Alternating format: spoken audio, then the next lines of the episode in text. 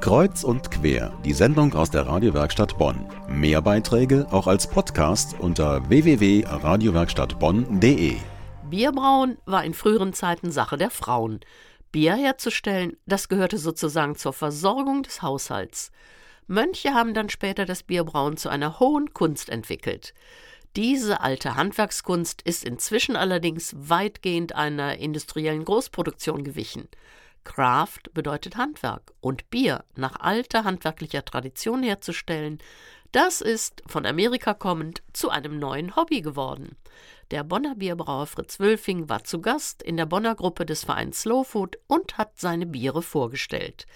Slow Food ist eine internationale Vereinigung von Menschen, die sich für gute Lebensmittel einsetzen, die bewusst genießen und die Kultur des guten Essens und Trinkens pflegen.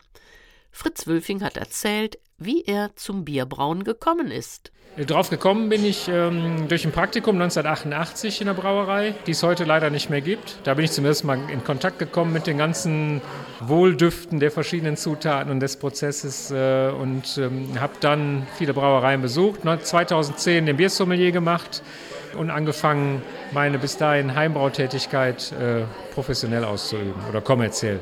Angefangen hat Fritz Wölfing, wie viele andere, zu Hause in der eigenen Küche. Wir haben gesagt, wir wollen nicht viel Geld ausgeben, wir wollen nicht viel investieren, wir wollen das einfach so versuchen. Ähm, ich habe das gesehen in den USA, in England, in anderen Ländern, wo die Heimbrauer, die ehemaligen Heimbrauer einfach hergehen und vergrößern ihre Behälter. Dann werden einfach nicht zwei große Kochtöpfe genommen, sondern zwei große Milchkübel. Die haben dann nicht nur 20 Liter, sondern 500 oder 1000 Liter. Und die werden eingesetzt als Maischebottich und Würzepfanne. Und so werden die ganzen Behälter dann vergrößert. Das ist dann natürlich handwerkliches Brauen pur, weil wenn man sich vorstellt, wenn wir ähm, einmeischen, dann sind das 250 Kilogramm Malz, die muss man bewegt kriegen. Ne? Das sind 10, 25 Kilo Säcke, die man dann in das heiße Wasser schüttet und dann werden die mit der Hand umgerührt. Das muss man auch ähm, leisten. Mal gucken, wie lange wir das noch machen. Unser Bonner Bierbrauer ist mittlerweile zum Profi geworden und verkauft seine Biere. In der eigenen kleinen Brauerei in Bollpützchen werden sie hergestellt. Die meisten Biere, die heute handwerklich gebraut werden, kommen aus der amerikanischen Bierwelt, so das Farmhouse Ale. Dieses Bier wurde allerdings ursprünglich von belgischen Bauern zur Erntezeit für die Erntehelfer gebraut. Die Tradition des Bierbrauens kommt aus England. Dort kannte man schon Ende des 18. Jahrhunderts industrialisierte Formen. Und wenn das Bier nach Indien geschickt wurde, enthielt es mehr Alkohol, um es haltbar zu machen für die weite Reise. Zum Bierbrauen braucht man Wasser, Hopfen und Malz. Malz ist gekeimtes Getreide, das getrocknet wird, früher auch über offenem Feuer. Dann hatte das Bier einen Rauchgeschmack. Pale Ale ist also ein englischer Bierstil. Wann nennt man eigentlich ein Bier Ale? Ein Bier nennt man dann Ale, wenn es ein äh, Bier nach, ein, nach dem angelsächsischen Brauverfahren ist. Also ein Ale ist streng genommen, braucht man bestimmte Maischverfahren, bestimmte Hefen äh, und auch äh, bestimmte Hopfen. Streng genommen ist ein Kölsch auch ein Ale. Äh, das wollen nur die Kölner gar nicht gerne hören. Weizen ist streng genommen auch ein Ale.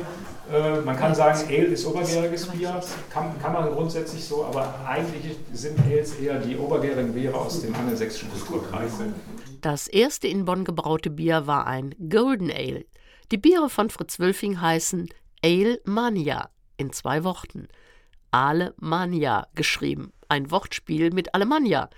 Unten auf den kleinen Flaschen steht dann zum Beispiel India Pale Ale.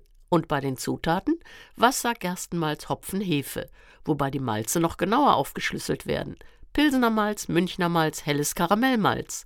Geschmacks- und Sortenvielfalt entsteht durch die Varianten der Zutaten. Mehrere Biere konnten probiert werden in einem Weinglas, weil das zu dieser Art Bier besser passt.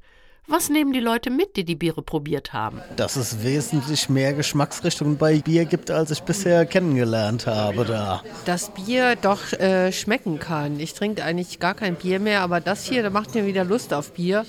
Vor allem diese Mischung aus fruchtig und äh, bitter oder herb äh, finde ich ganz genial. Wer mehr wissen möchte über den Bonner Kraftbierbrauer Fritz Wülfing, kann auf seiner Homepage nachsehen unter ale mania ale-mania.de